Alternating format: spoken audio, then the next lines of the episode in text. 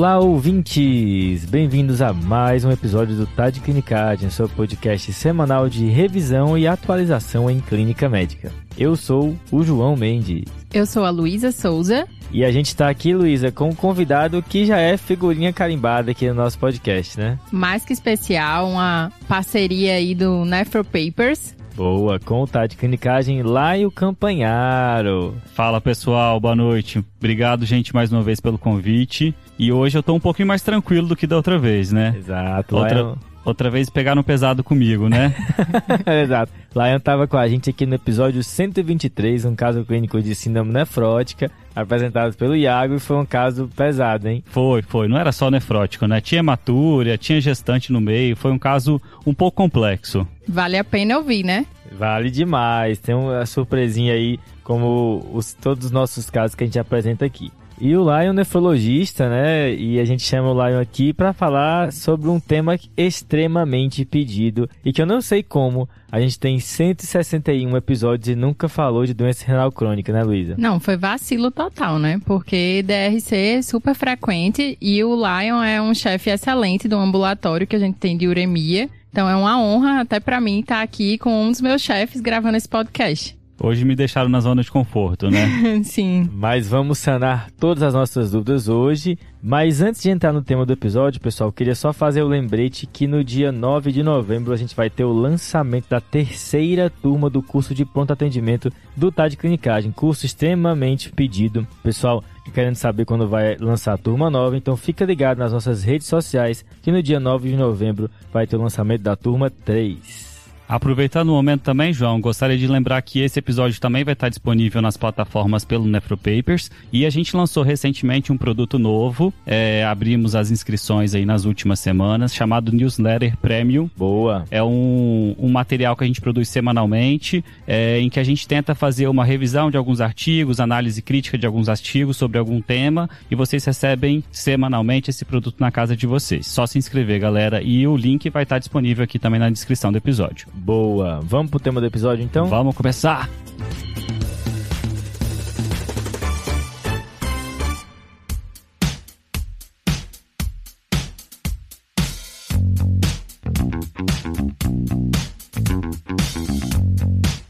Beleza, a gente vai falar aqui de doença renal crônica, pessoal. A gente pensou para você ouvinte em separar esse tema em três momentos, três clinicagens aqui de doença renal crônica. Clinicagem número 1 um é sobre definição, estadiamento e etiologia. Show! Deu uma roubada aqui que botamos três coisas numa, né? Clinicagem número 2 é medidas para retardar a progressão, como lentificar o avanço da doença renal crônica. E o número 3 é o tratamento das complicações. A gente vai falar de três aqui: acidose, hipercalemia e anemia. Aproveito o começo do episódio já para falar que doença mineral óssea vai ficar de fora aqui dessa vez. Não dava para colocar tudo, né? É exatamente, né? A doença renal crônica, ela é quase uma síndrome e dentro dessa síndrome tem essas várias ramificações. Então acho que a gente vai focar nesses pontos. E aí, para começar, acho que a gente ah, trouxe um caso clínico para já engatilhar o conhecimento da gente. Exato, Luísa. A gente vai trabalhar em cima de um caso clínico que aí a gente fica lembrando dos pacientes do dia a dia e fica mais fácil de guardar as informações. Vamos lá pro caso, então? Vamos lá.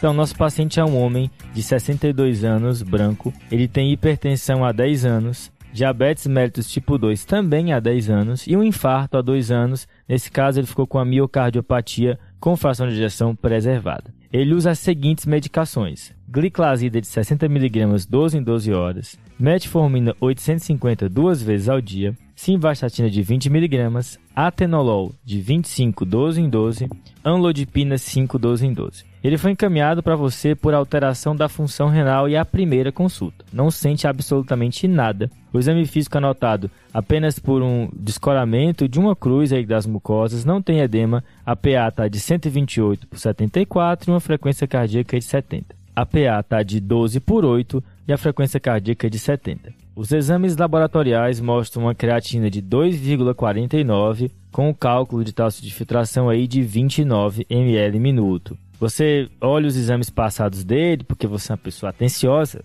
e viu que ele tinha uma creatina em 2020 de 1,85 e uma em 2021 de 2,05, tá? Tá piorando aí, hein? Opa, opa, cuidado. Um ureia de 78, potássio de 5,2, sódio de 138, um bicarbonato de 20,5, um cálcio ionizado de 1,22 e um fósforo de 4,1. A hemoglobina é de 10,2, normocítica e normocrômica, essa anemia, com ferritina de 150 e índice de saturação de transferrina de 25%, não tem nenhuma outra citopenia, hemoglobina glicada de 6,9%, com LDL de 98 e ácido úrico de 8,2. Ele já traz um fundo de olho com sinais de retinopatia diabética não proliferativa. E o exame de urina, que em cada lugar do Brasil tem um nome, tem proteína de duas cruzes, leucócitos de 5.000, hemácias de 2.000 e uma albumina barra creatinina na urina de 280 miligramas por grama com ultrassom de rins e vias urinárias normal, pessoal.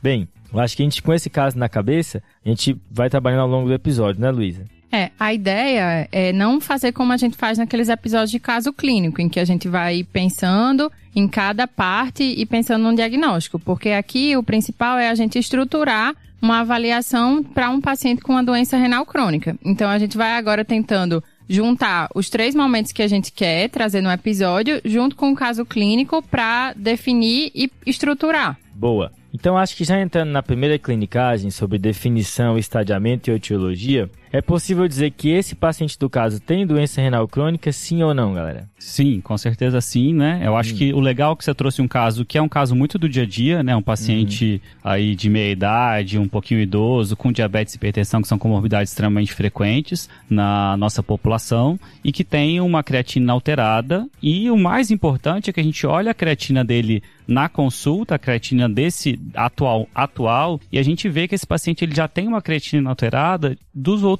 anos. Ele traz desde 2020 uma creatina alterada, 2021 um pouquinho pior e agora também um pouquinho pior. Então esse paciente, quando a gente joga a creatina na fórmula de taxa de filtração glomerular estimada, ele tem uma taxa de filtração glomerular estimada menor do que 60 por mais do que 3 meses. E com isso a gente consegue definir sim que ele tem uma doença renal crônica por uma taxa de filtração glomerular reduzida, menor do que 60 por mais do que 3 meses. Ótimo. Então, assim, acho que o principal é a creatinina prévia. Tá. Que é uma das coisas mais importantes quando a gente pega um paciente com alteração da função renal e aí a gente vai atrás. Então, questionar para o paciente, pedir para ele para ver se não teve um exame de admissão num, num, trabalho, ou, por exemplo, uma outra internação, mas lembrando que nessa internação a gente tem que ver se não teve alguma agudização. Mas o principal, para a gente tentar estar, é, definir a doença renal crônica, é ter uma creatinina que a gente chama de basal, né? Perfeito, Luiz. Às vezes a gente fica querendo, assim, ah, esse paciente tem anemia, esse paciente tem hiperparatiroidismo, eu quero ver ultrassom para ver se ele tem sinais de cronicidade. Tudo isso pode ajudar a gente, mas o que bate o martelo e torna essa questão indiscutível é o fato desse paciente já ter uma creatina alterada por mais do que três meses em uma taxa de filtração glomerular reduzida. Boa, pessoal. Acho que isso é bem importante mesmo. Já vi assim, a pessoa ver só uma creatinina, não ter mais nenhum dado, é uma creatina de 1.8, pedir para o paciente retornar daqui 3 meses, e quando o paciente retorna, tá uma creatina de 3, de 4, né? Porque Ixi. você não sabe a cronicidade daquele quadro, se ele é agudo, se ele não é. Então, é, ir atrás dos exames prévios realmente ajuda bastante. E o nosso paciente já traz aí uma progressão pelos exames, né? Acho que complementando a definição, né, e acho que é interessante marcar isso também, é que não somente alteração de creatinina, mas também alterações de imagem renal, né? Então, podem também configurar doença renal crônica. Então, se o exame de imagem mostra cicatrizes renais, alterações estruturais dos rins, você também caracteriza doença renal crônica não só alteração de imagem, mas qualquer outra alteração estrutural ou funcional do rim. Então, um paciente que tem proteinúria ou que tem hematúria microscópica, ou um paciente que tem o distúrbio eletrolítico por tubulopatia, tudo isso, se é persistente, se passa de três meses, define doença renal crônica. Mas no dia a dia, geralmente a gente, quando fala do paciente com DRC, a gente está se referindo àquele paciente que tem uma taxa de filtração glomerular reduzida. Boa, agora já puxando outra parte desse tópico, pessoal. É que eu lembro que na faculdade, tá? Eu tinha que decorar a fórmula de Krokoff Gold pra cair na prova de nefrologia. Aí é sacanagem, João. É, Caiu na minha também, hein, João? Caía, caía. Eu Bons... já não me lembro da minha prova de nefrologia. Bons tempos. Mas eu tô puxando esse ponto porque houve mudança nessa questão da fórmula de cálculo da taxa de filtração glomerular em 2021, né, pessoal? Isso, a gente até fez um post no Instagram sobre isso, né? Porque assim, a creatinina, ela é o principal marcador da prática clínica. A gente sabe que não é o ideal, mas que custo-benefício e a relação também de facilidade que a gente tem, ela é um marcador da lesão renal. Uhum. E aí, diante disso, foram criadas fórmulas. A principal que a gente usa é o CKD-EPI, em que a gente faz uma avaliação da taxa de filtração glomerular. A partir dessa fórmula, antes existia uma distinção entre usar a raça, então você colocava como raça afrodescendente, sim ou não, né? Uhum. E aí, em 2021, existiu um, uma junção de duas instituições americanas tentando retirar essa relação da afrodescendência. Show, Luísa. E assim, é importante a gente frisar aqui que não vale só olhar a creatinina para a gente uhum. falar se como está a função renal. A creatina, obviamente, ela vai nos alertar de uma forma ou de outra, mas quem vê creatinina não vê taxa de filtração glomerular. Beleza. Então a gente precisa pegar essa creatinina e colocar na fórmula. Nenhum nefrologista sabe a fórmula de cabeça. Uhum. É aplicativo, é usar a fórmula na internet e a gente vai chegar aí na taxa de filtração glomerular estimada. Beleza, então só olhar creatinina não adianta, né? E a gente teve essa mudança de não considerar mais a variável raça como algo que vai modificar aí o cálculo da taxa de filtração glomerular. E ainda puxando aí uma clinicagem dentro do cálculo da taxa de filtração, existe aquele outro marcador que é a cistatina C, né, pessoal? Quando é que a gente usa, para que que serve, quais são as vantagens desse marcador? Então, a, como a Luísa falou, a creatinina, ela é o mais empregado, mas a gente sabe que a creatinina, como marcador endógeno, ela tem algumas limitações. Ela vem aí do metabolismo da fosfocreatina muscular, então a gente sabe que pessoas que têm uma elevada carga de massa muscular, alterofilistas ou pacientes pacientes que têm dietas com muita proteína podem ter uma creatina um pouquinho mais alta, sérica. Por outro lado, aqueles pacientes desnutridos, amputados, podem ter a creatina um pouquinho mais baixa. Uhum. Existem algumas medicações que interferem na secreção tubular da creatinina, como por exemplo o trimetropin, como por exemplo o dolutegravir, que faz parte hoje do tratamento antirretroviral. Então, quando a gente introduz essas medicações, elas fazem com que a creatina no sangue se eleve um pouquinho, sem de fato esse paciente ter uma piora na filtração glomerular. Então, quando a gente está diante dessas situações em que eu tenho outros fatores que possam interferir no valor de creatinina sérica, sem de fato isso estar tá implicando na filtração glomerular, a gente precisa lançar mão de um marcador endógeno que é um pouquinho mais acurado, que é o que você está falando aí, João, que é a cistatina C. Ela tem uma fórmula própria, né, Luísa? Isso. A cistatina C, ela é uma substância que ela é produzida por todas as células nucleadas e aí ela é melhor porque ela não tem essa questão da secreção tubular renal, né? Uhum. Então, o CKD-EPI, se a gente colocar nas formas nos aplicativos mesmo, você vai, vai ver que tem o CKD-EPI pela taxa de filtração com a creatinina, com a cistatina C, e aí vem o diferencial, que é uma fórmula em que você tem o uso das duas, da creatinina e da cistatina, e essa sim mostrou diferença de acurácia para avaliação da taxa de filtração glomerular. Então, principalmente nesses pacientes que a gente tem uma maior dúvida, o ideal é usar essa fórmula usando os dois marcadores. Show de bola. Usar os dois, então, é melhor do que usar um isoladamente. Beleza, então. Acho que o nosso paciente aí do caso não se encaixa em um desses grupos que gera dúvida, né? Tá muito claro já só pela creatinina que ele tem doença renal crônica mesmo. E esse é o comum, né? A gente não uh, lançar mão da cistatina é a exceção aí no, no consultório, né? Isso. Agora, seguindo no, no estadiamento, pessoal, agora em medidas de função renal, é bem importante falar da questão da proteinúria, né? Porque é frequentemente esquecida. Porque eu acho que na cabeça de muitas pessoas tem aquela ideia de fez o exame de urina, se lá não tem proteinúria, então beleza, porque fez ali a fita reagente, né? Então já deu uma olhada. Mas não é bem assim a recomendação, né? Com certeza, João. Uma creatinina e uma urina 1. Aí, além da urina 1, uma proteinúria sempre fazem um nefrologista mais feliz, né? Porque faz parte de um marcador prognóstico desses pacientes. Então, por isso que a albuminúria ela é tão valorizada e faz parte também do estadiamento que a gente vai falar daqui a pouco. E você falou proteinúria, Luísa, mas tem algumas questões aí, né? É, a recomendação é fazer aquele. Também em cada local do Brasil fala diferente, na local que fala spot, fala P barra C, que você não precisa fazer a proteinúria de 24 horas para verificar se tem proteinúria de verdade, né? Exatamente, assim. O guideline que os nefrologistas usam é principalmente o CADIGO, né? E no uhum. CADIGO ele fala justamente dessa equivalência porque a proteinúria de 24 horas é um exame mais trabalhoso, o paciente termina é, não coletando a, a urina de 24 horas adequadamente. Então, para evitar, existe uma equivalência nos estudos já bem é, semelhante entre a proteinúria de 24 horas e uma proteinúria em amostra isolada, junto com a creatinúria na amostra isolada, né? Só para deixar muito claro para todo mundo que a gente que está ouvindo, a gente tem duas situações distintas aqui dentro da nefrologia. Na doença renal crônica, a gente tem a preferência por usar a amostra isolada de urina e preferencialmente na doença renal crônica a gente usa a albuminúria, porque a albuminúria ela teve mais correlação com progressão de doença renal crônica e chegar em diálise e mais correlação também com o evento cardiovascular. Quando a gente está falando de doença glomerular, de síndrome nefrótica, daí a gente está diante de uma outra condição nefrológica e nessa situação a gente dá preferência sim por usar a proteinúria de 24 horas e aí a gente prefere a proteinúria do que a albuminúria. Boa, então, síndrome nefrótica, proteinúria, doença renal crônica, albuminúria,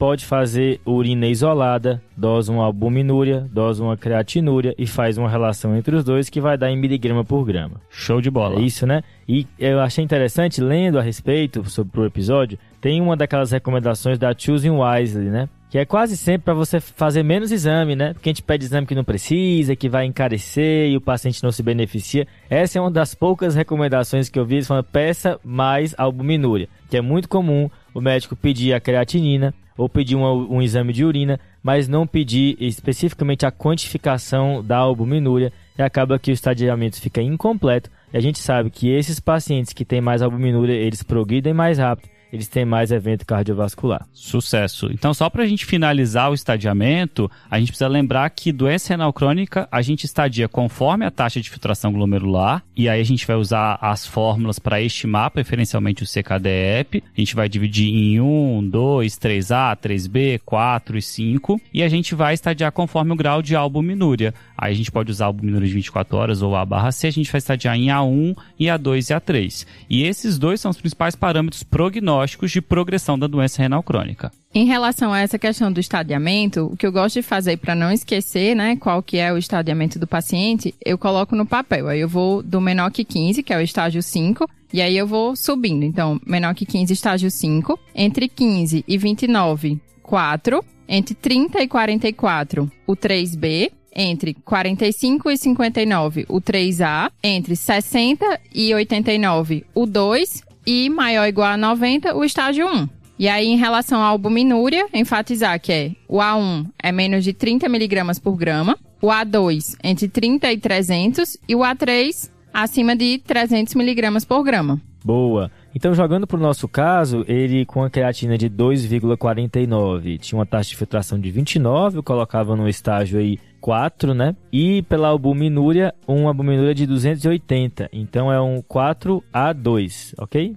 Isso mesmo, João. E é muito importante a gente ter claramente na nossa cabeça, eu gosto de falar que DRC tem nome e sobrenome. Uhum. Não existe chegar e falar assim, ah, eu estou diante de um paciente com DRC não dialítica. Um paciente que não faz diálise, ele pode ter 55 de taxa de filtração ou pode ter 15 de taxa de filtração. Uhum. E são doenças completamente diferentes no sentido de complicações, de prognósticos e até como a gente vai lidar com o paciente. Exatamente. E aí eu acho que o outro sobrenome vem com a etiologia. Porque isso é uma coisa que a gente tem que ir atrás. Boa, e aí Lu. a gente vai fazer bem clínica médica. Então, anamnese, exame físico e depois os exames complementares. Acho que para dar para o ouvinte aí um, um, parâmetro epidemiológico, quais são as principais em ordem de frequência, as principais causas de DRC aqui no Brasil, hein, Lion? Aqui no Brasil e no mundo, as duas principais causas são hipertensão e diabetes. Beleza. No mundo, o diabetes fica um pouquinho mais na frente, no Brasil, a hipertensão fica um pouquinho mais na frente, mas quando a gente pega essas duas causas, a gente passa de 60% de todas as causas de DRC.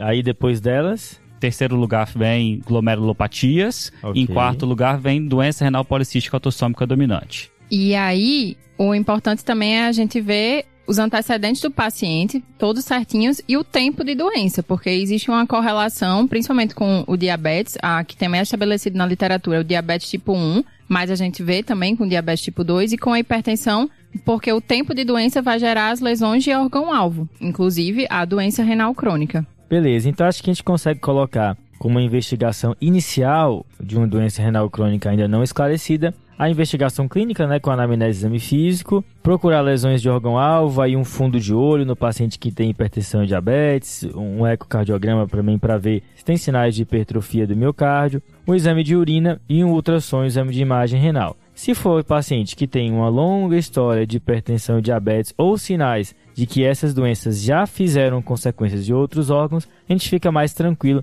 de achar que essa deve ser a causa, né? Perfeito, João. É isso mesmo. Eu, eu, digo que a história tem que fazer sentido. Você não vai se convencer de um paciente que tem hipertensão há 10 anos, que usa um antipertensivo, está com 12,8 de pressão, que chega no consultório com 3,5 de creatinina, de você ficar satisfeito de que esse paciente tem um 3,5 de creatina por conta de uma hipertensão que está muito bem controlada. Exatamente. Assim, a anamnese sempre vai ser o que vai começar todo o guia da gente, né? Vi que o paciente não tem nenhuma comorbidade mais significativa que causa uma doença renal, e aí eu vou investigando também as coisas dele desde a infância, vai que ele teve uma glomerulonefrite na infância, ele tem uma glomerulonefrite crônica, ou vai que ele tem uma epidemiologia positiva para alguma doença infecciosa, e essa doença infecciosa causou uma doença renal crônica. A gente tem como exemplo a esquistossomose, que causa glomerulopatia, ou até mesmo aí vem uma brisada bem hum. clinicagem, que são os coletores de cana de açúcar que tem também essa parte epidemiológica em que existem doenças renais crônicas secundárias a o sol é, e o consumo da cana-de-açúcar. Isso é bem interessante, né, Lu? Acho que entra numa tendência de, de os grandes jornais de medicina, né, e da medicina em geral, tá falando cada vez mais das influências climáticas e de mudanças de organização da sociedade, como isso impacta nos pacientes, né, e no caso os trabalhadores rurais, né, por se exporem a uma série de intempéries, uso de, eh, de herbicidas, uso de anti-inflamatórios, desidratação, temperatura quente, acabam muitas vezes evoluindo com doença renal crônica por muitos fatores, né? E muito menos brisado do que isso, trazendo para nosso dia a dia, é o uso de anti-inflamatório, né? Uhum. Então, esse dado a gente só consegue saber se a gente perguntar muitas vezes ativamente ao paciente. Então, faz parte da anamnese, faz parte de atrás de uso crônico de anti-inflamatório, porque ainda é uma causa importante de doença renal crônica na nossa população. Antes de fechar, queria fazer uma última pergunta para vocês dessa clinicagem. Qual o papel aqui da eletroforese de proteínas na pesquisa da causa da doença renal crônica? Eita, difícil, hein? Então, a recomendação do CADIGO é que quando a gente tem uma doença renal crônica de etiologia não clara, né, em relação à anamnese e tudo isso, num paciente acima de 50 anos, é obrigatório fazer. Uhum. Se é abaixo de 50 anos ou não tem uma proteinúria, não tem nenhuma alteração na urina, não tem uma anemia, um outro marcador de uma gamopatia monoclonal, então, a princípio, a gente não faz. Mas fica sempre na manga, né? Beleza, então não me convenci que hipertensão e diabetes são a causa. Não tem mais nada na história do exame físico. Se for um paciente com mais de 50 anos, ele se beneficia desse exame. Isso, isso. Boa. Lembrar que assim, tem outras causas também que a gente às vezes diagnostica com o próprio exame de urina, com ultrassom, com a própria história clínica. Causas que a gente não falou aqui, que não são infrequentes, são malformações do trato urinário. Então, muitas vezes você não sabe por que aquele paciente tem DRC, você faz um ultrassom, o paciente tem um rim ferradura, ou o paciente ele é rim único, ou um paciente que, que é rim atrófico. E, e isso por si só, associado mais a algum outro fator de risco, pode ser a causa determinante dessa doença renal crônica.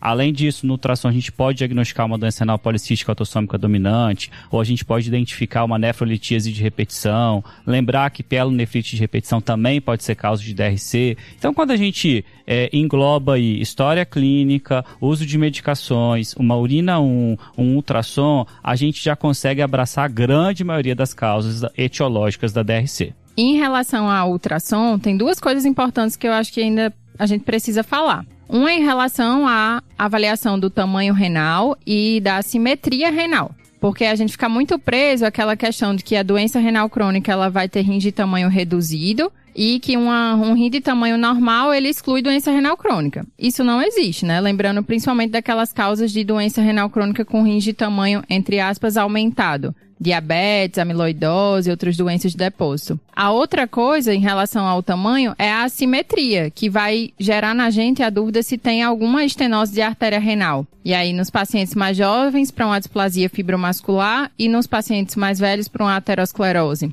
E, por fim, não se ater à perda da diferenciação córtico-medular como o único sinal de nefropatia parenquimatosa, porque ele pode não ocorrer num paciente com doença renal crônica. Isso é o que a gente vê no nosso caso clínico, que a gente tem um paciente com a DRC bem estabelecida, mas com um ultrassom normal. Boa, acho que fechou então essa primeira clinicagem, pessoal. Indo agora para a segunda clinicagem, vamos falar sobre como retardar a progressão da doença renal crônica. A gente sabe que o paciente com DRC vai perdendo ml minuto aí à medida que o tempo vai passando. E a nossa missão é tentar preservar ao máximo essa função. Aqui nessa gaveta tem dois elementos principais, né? Os antiproteinúricos clássicos, que são aqui o, inibidor da enzima conversora de angiotensina, o ZIECA, né, nalapril, captopril, e o bloqueador do receptor de angiotensina, losartana, valsartana. E o, o, artista que chegou agora, né, queridinho, que são os inibidores da SGLT2, as gliflosinas. Né? Vamos falar dos primeiros, os clássicos, né, IECA e BRA? Vamos lá, bora. Falar de IECA e BRA, então a gente já sabe que o IECA e BRA é o braço direito do nefrologista uhum. há bastante tempo, né? Os trabalhos que mostram é, o uso ou do IECA ou do BRA como medicação antipertensiva de primeira linha no paciente que tem doença renal crônica, retardando a progressão da DRC, são até trabalhos relativamente antigos. Tá. Então acho que essa discussão hoje a gente não tem muito no dia a dia. Acho que é meio que o beta-bloqueador está para insuficiência cardíaca, assim como o Iacabratam para doença renal crônica, né? É isso aí, João. Exatamente. E assim, a gente fica até um pouco com medo de retirar ou de colocar, mas o Lion ensina muito isso a gente. Que principalmente um paciente que já vem o uso de um IECOBRA, pelo, por todos esses efeitos de benefício, de mortalidade, benefício cardiovascular, a gente vai evitar ao máximo retirar o, essas medicações. Ok, tem sempre manter aí a sua fé nelas, né? E aí, algumas perguntas específicas aqui entrando. Existe algum cenário em que a gente não vai fazer esses remédios? Na verdade, a única contraindicação para iniciar o uso do IECA ou do BRA é aquele paciente que tem doença renal crônica estádio 5, não dialítico. Okay. Então, taxa de filtração glomerular menor do que 15 fora da diálise é um paciente que a gente não começa porque a gente não tem estudo que mostrou benefício e a gente acha que esse paciente ele pode piorar um pouquinho a filtração glomerular e ele já não tem muita reserva. Então, a gente pode até acelerar a chegada desse paciente aí na terapia renal substitutiva. Agora, tem uma arte aqui que eu já vi o pessoal fazer que é dar os dois juntos, tá? Losartana e Nanapril. Pode isso, produção? Então, né? Os estudos mostraram que aumenta efeitos, aumentam efeitos colaterais e não tem benefício cardio, aumento do benefício cardiovascular. Então, okay. a princípio, não. Não se deve fazer os dois juntos a princípio, né? Isso, aumenta é... o risco de hipercalemia, aumenta o risco de lesão renal aguda, aumenta Sem o, benefício, né? o risco de hipotensão sintomática. Então, você pode contar a arte, mas não conta o nome do artista. Vou esconder.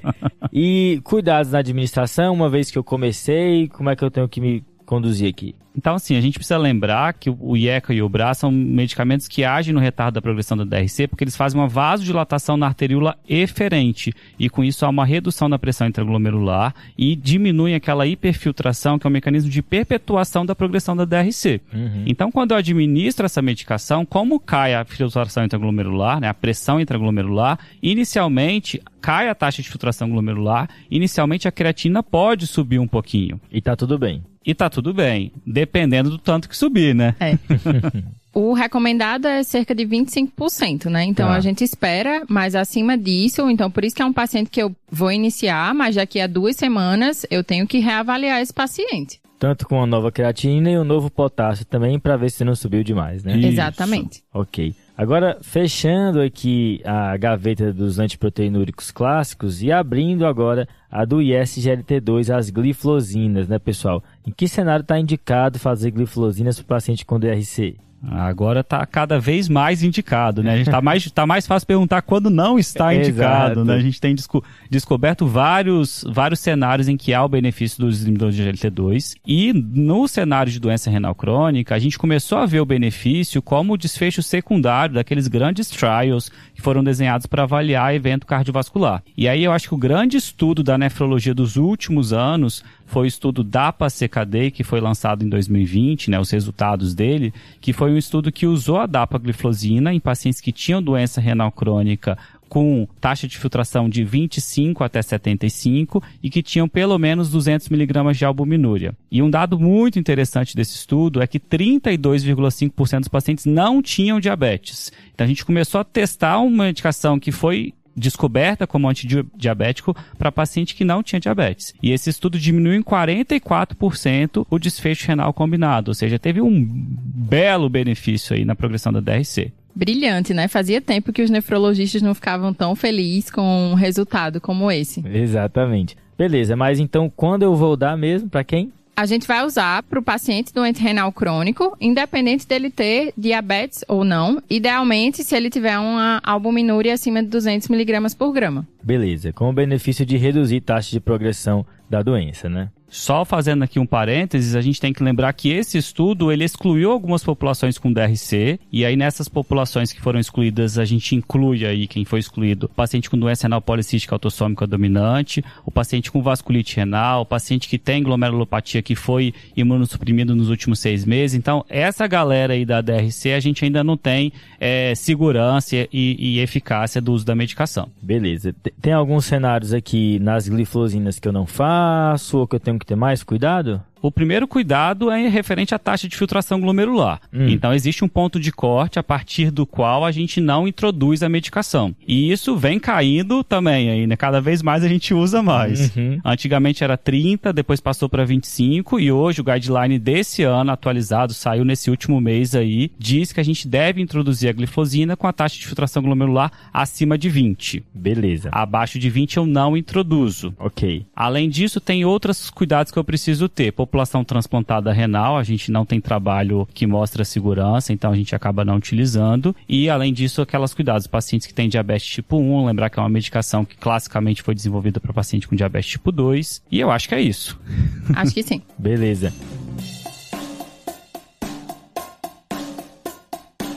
Voltando pro caso, só pra gente manter aqui a nosso bate-bola, nesse caso aqui eu acho que a gente podia trocar o atenolol dele por um IECO ou por um braço, vocês não acham? E eu não tenho dúvida, né? Com certeza. E aí uma pessoa pode falar que o potássio estava 5.2, uhum. mas a gente sempre tenta, né, pelo benefício e reavalia o potássio. Caso o potássio fique acima de 6, principalmente, aí sim a gente fica com mais receio. Acho que ainda mexendo na prescrição dele, essa metformina aqui com essa taxa de filtração de 29, acho que também pode dar ruim, hein? É, se a gente for olhar a bula e as recomendações, taxa de filtração abaixo de 30 está contraindicado o uso da metformina. E aí já seria um paciente também para a gente tentar introduzir o inibidor de SGLT2. Boa. Mas idealmente a gente não vai introduzir os dois de uma vez. A gente hum. introduz um, reavalia e introduz o outro, até para não ter essa relação da piora da função renal com dois, duas medicações ao mesmo tempo. Boa, Lu. Isso acontece porque a gliflosina, o grande mecanismo hemodinâmico que justifica o benefício renal, é porque ela faz uma vasoconstrição na arteríola aferente. Com isso também diminui a pressão intraglomerular. Então, se eu fecho a entrada e eu abro a saída do glomérulo, a pressão intraglomerular cai muito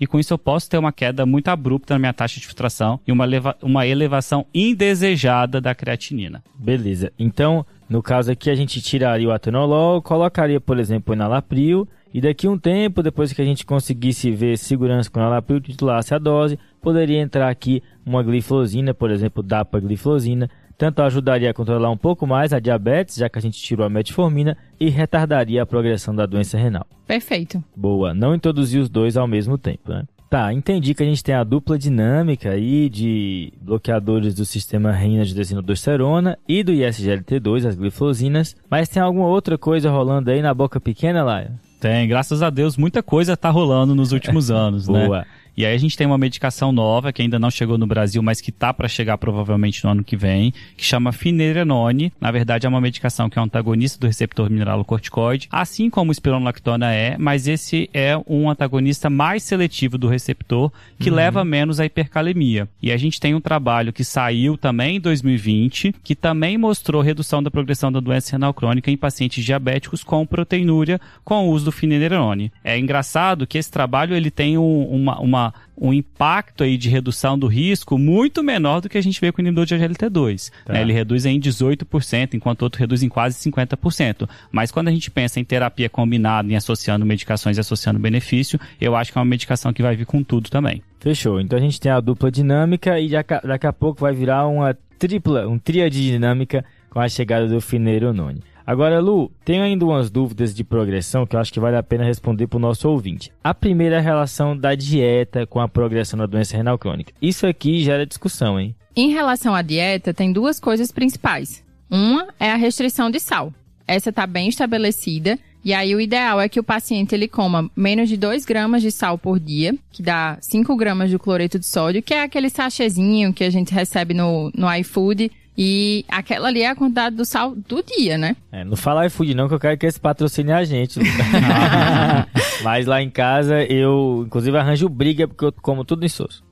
Ovo, batata, tudo em soço. Aí sim, exemplo. E a outra questão é em relação à restrição de proteína. No paciente doente renal crônico não dialítico, o ideal é que ele tenha uma ingesta entre 0,6 e 0,8 gramas por quilo por dia de proteínas de alto valor biológico. Então, assim, Claro que a gente vai fazer uma orientação geral para o nosso paciente, mas o ideal é encaminhá-lo para uma nutricionista para que ela veja toda essa questão, porque esses são os dois marcadores principais de retardo de progressão é, da DRC em relação à dieta. Boa, Lu. Mais uma questão em retardo da progressão, que a gente via muito, ainda bem estamos vendo menos, mas ainda tem por aí, é o uso do alopurinol para os pacientes que têm o ácido úrico elevado e no contexto de uma nefropatia, de uma doença renal crônica, né? Os estudos recentes mostraram, inclusive as referências vão estar aqui desses estudos na descrição, que o uso do alopurinol em pacientes que têm ácido úrico elevado e uma nefropatia não ajudou em reduzir a progressão dessa nefropatia ao longo do tempo. Então, na maioria dos casos, óbvio que existem exceções, existem extremos com ácido úrico muito elevado, mas de maneira geral, introduzir o alopurinol nesse cenário não gera benefício para o seu paciente, óbvio, é mais um remédio, polifarmácia, efeito colateral, né? Então, considerar e evitar essa conduta. Boa, João, tô com você nessa, hein? E além disso, antes da gente finalizar tudo isso que a gente conversou sobre progressão de doença renal crônica, a gente falou de medidas não farmacológicas, as medidas farmacológicas, especificamente as medidas antiproteinúricas. Eu queria só fazer um, um, um parêntese aqui para falar um pouquinho de uma coisa que cada vez mais a gente tem entendido que são o que a gente chama de sick days. Hum. Como a gente viu, a gente usa medidas farmacológicas para mudar a hemodinâmica do glomérulo, para mudar a hemodinâmica renal e fazer cair a taxa de filtrar, a pressão intraglomerular. Então a gente deixa esse paciente que está usando IECA ou BRAL, que está usando inibidor de GLT2 e que muitas vezes também está usando diurético e outros antipertensivos, a gente deixa esse paciente, esse rim desse paciente muito mais vulnerável a alterações hemodinâmicas. Então uma desidratação, o paciente vai sentir muito mais, vai ter uma injúria renal aguda nesse contexto de desidratação com muito mais facilidade. Então, esse, esse conceito de sick days é um conceito de que a gente deve orientar o paciente, às vezes até suspender a medicação quando ele está diante de um quadro agudo, por exemplo, de uma diarreia, de, um, de uma gastroenterite, de uma desidratação. Então, a gente sempre orienta. Tá com diarreia, bebe mais água. Tá com diarreia, tá vomitando, vai logo no pronto-socorro para se hidratar. A gente precisa ter esse cuidado de orientar bem o nosso paciente. Isso é muito legal, né? Porque é a prática, gente. É o dia a dia e a orientação ao paciente é o principal. Então, se atentar a esses sick days. Inclusive para você, plantonista do PS, esse paciente chegar, checar uma função renal aí não faz mal a ninguém. e lembrar do anti-inflamatório também, né? Lembrar de todos os nefrotóxicos e aí o que a gente tem mais cuidado é o do uso e do abuso do anti-inflamatório. Nefrologista é o inimigo número um do anti-inflamatório. Não ia passar zerado, né? não, ia sem dar uma batidinha nessa medicação.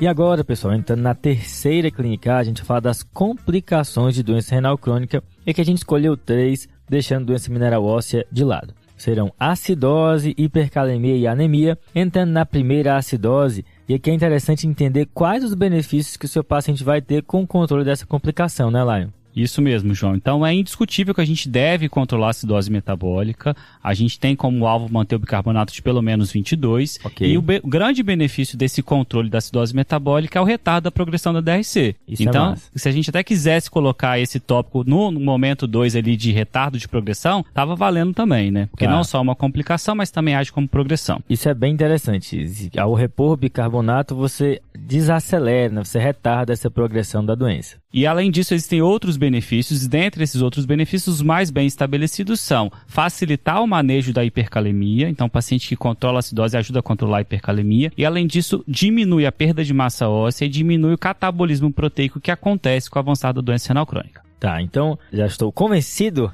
que devemos fazer isso. E tem maneiras assim, e também, primeira vez que eu vi fazendo, eu achei bem assim, interessante, porque é com bicarbonato de cozinha mesmo, né? Exatamente, né? Para facilitar a vida do nosso paciente. Então a gente até recomenda que ele use até como um, um sal de cozinha, né? Porque o que a gente usa é o bicarbonato de sódio, porque os outros são menos disponíveis e vão também gerar outros efeitos colaterais. E o bicarbonato de sódio em pó, em geral, a gente pede para ele começar com uma colher de chá, que já vai ter uma quantidade é, relativamente suficiente e vai titulando com, de acordo com os exames. Não existe uma fórmula mágica do, do bicarbonato de sódio, mas sim esse acompanhamento. Boa, que aí você vai fazendo gasometria venosa, né? E vendo se está nessa faixa que o Lion falou de sugestão de controle. O ideal é a gente manter uma faixa entre 22 até 26 ou até 28. A gente sabe que passar de 28 também já começa a ter alguns eventos colaterais associados à reposição do bicarbonato de sódio.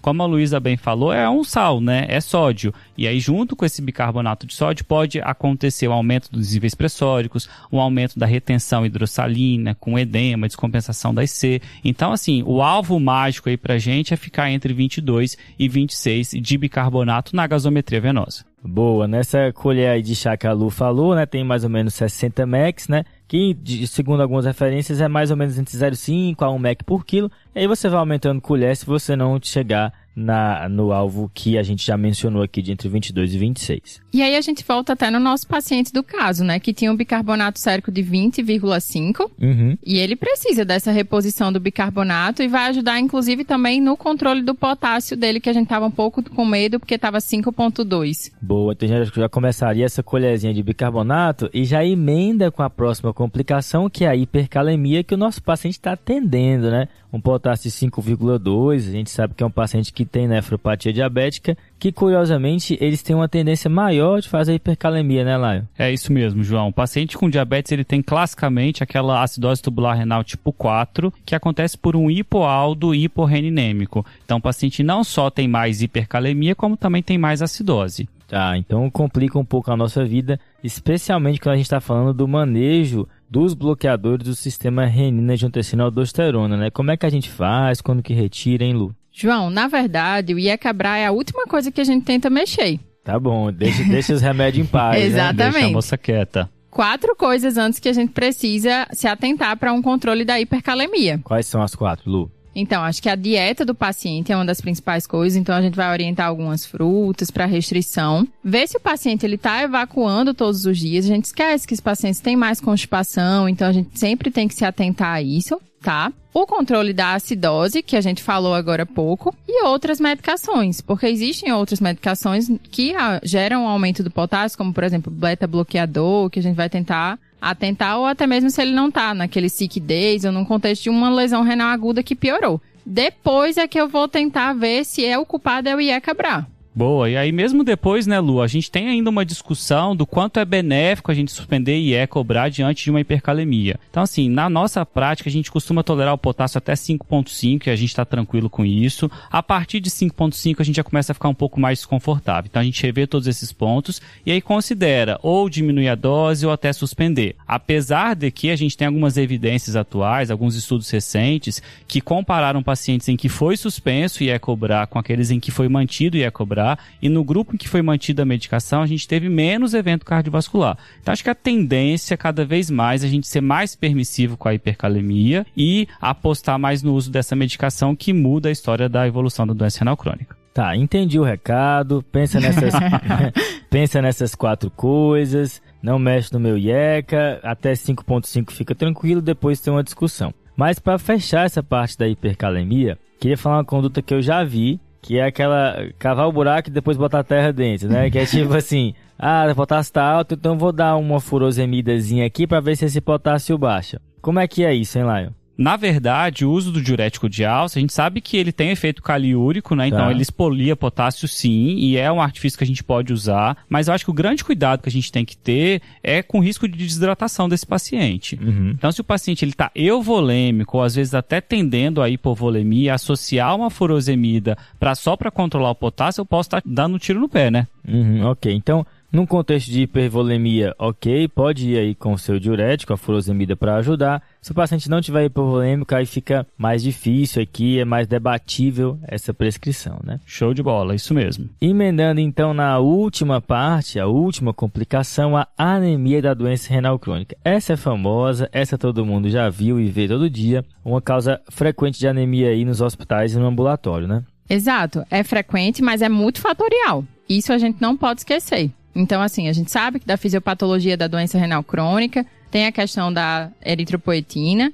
é, principalmente com a taxa de filtração abaixo de 45, mas a gente tem que rastrear desde o diagnóstico da DRC de uma taxa de filtração abaixo de 60. E aí, voltando para a etiologia, a primeira coisa que a gente vê é o perfil de ferro do nosso paciente. Então, sempre pedir o perfil de ferro, além, lógico, de conversar com o paciente, ver se ele não está tendo alguma outra perda de sangue ou alguma outra etiologia mais clara de anemia. Então, a recomendação é que a gente peça sempre o perfil de ferro, avalie esse perfil de ferro para depois avaliar a introdução da eritropoetina. Isso é bem legal, viu, Lua? Entender que não é só falta de eritropoetina, muitas vezes falta ferro também. Acho que outra coisa interessante é falar que essa anemia ela não costuma ser tão, tão profunda assim. assim. Quando cai abaixo de 8, 7, deve ter algo mais acontecendo para essa anemia ter se aprofundado tanto, né? É, eu acho que não só os valores, mas também a evolução, né? E, e, o momento em que o paciente vive da doença renal crônica. Então, a apresentação clínica da anemia é uma apresentação clínica de um curso insidioso,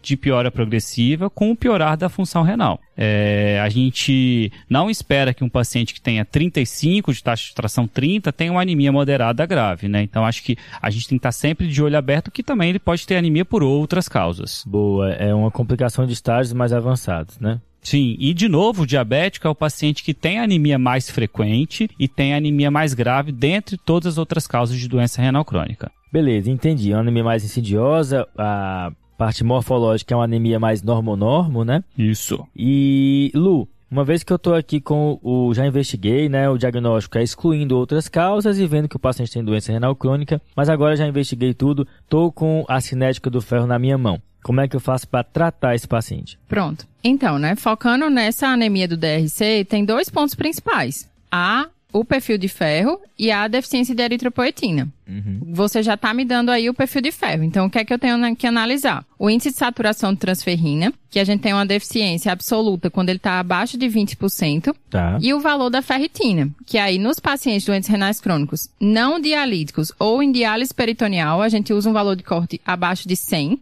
e nos pacientes em hemodiálise, abaixo de 200. Nesses pacientes, eu vou repor ferro, idealmente no conservador com ferro VO, pela própria praticidade, na diálise peritoneal também, e na hemodiálise com o ferro endovenoso, porque o paciente ele pode fazer na clínica de diálise a ampolinha de ferro. Interessante que são valores bem mais altos do que a população habitual, né? 100, 200 de ferritina. E a eritropoetina, hein, Laio? É, então, como o Malu falou, a gente tem dois pilares no tratamento: a reposição de ferro e o uso do agente estimulador de eritropoiese, que é a eritropoetina ou alfa-poetina recombinante humana. Então, hoje a gente usa, é sem dúvida, o grande, a grande medicação no tratamento da anemia da DRC, e foi um marco muito importante porque diminuiu muito com a necessidade de transfusão dos pacientes em diálise, é, a descoberta, o desenvolvimento da alfa-poetina recombinante humana, e a gente usa essas medicações para a gente atingir um alvo de hemoglobina que gira em torno de 10 a 12 pela Sociedade Brasileira de Nefrologia e de 10 a 11,5 se a gente estiver falando da diretriz internacional. Então acho que a ideia que tem que ficar, João, é que a gente não quer dar o agente estimulador de eritropoiese para normalizar os níveis de hemoglobina.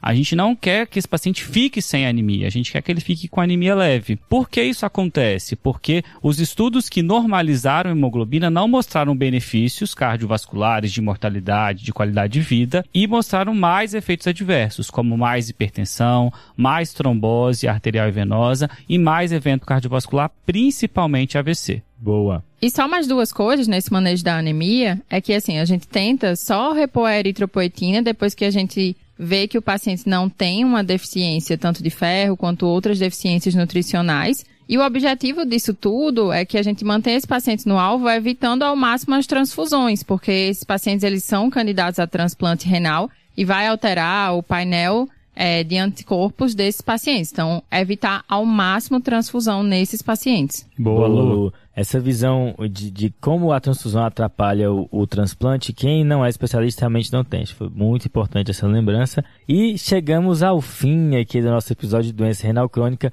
Óbvio que não esgotamos doença renal crônica, que não é possível. Já estou ansiosa pela parte 2. Exato, com um só episódio. Mas, bem, já entregamos aqui boa, o que a gente se pretendeu, né, pessoal? Sempre um prazer estar com vocês aqui falando de nefrologia. Igualmente, agradecendo mais uma vez ao Lion pela disponibilidade e que a gente sempre mantenha essa parceria.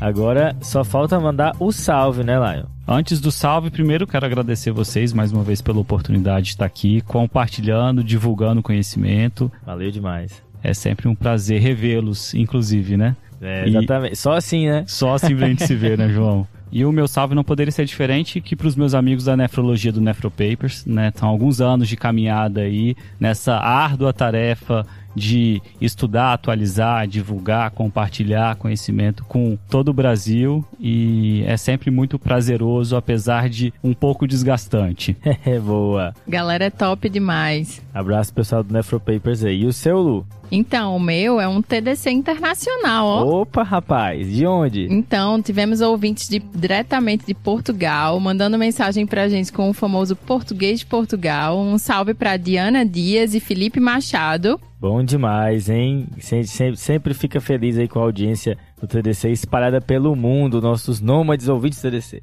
Aí sim. Boa.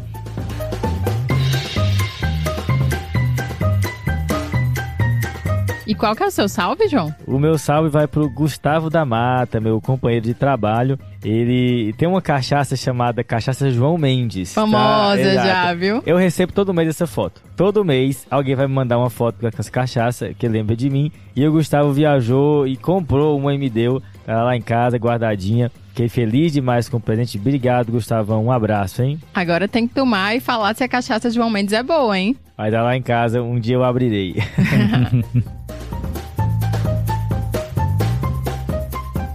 Mas, pessoal, agradecendo aí todos os ouvintes que estão aqui com a gente. A gente recomenda que vocês sigam nas redes sociais, Instagram, Twitter, YouTube. Coloca para seguir aqui no seu tocador de podcasts, tanto o Tarde Clinicard como o Nefro Papers também, que tem página no Instagram. Dá essa força aí e obrigado. Manda sempre críticas, sugestões que a gente está sempre à disposição para melhorar, beleza? Beleza, galera. Obrigada. Valeu, valeu, valeu. Valeu, falou. Valeu. Esse podcast tem o objetivo de educação médica. As informações aqui prestadas exprimem as opiniões dos seus integrantes no momento da gravação. Não esqueça que a medicina é uma ciência que muda constantemente. Não utilize as informações ouvidas aqui como conselhos médicos para si ou para outros. Em caso de necessidade, procure opinião médica direcionada.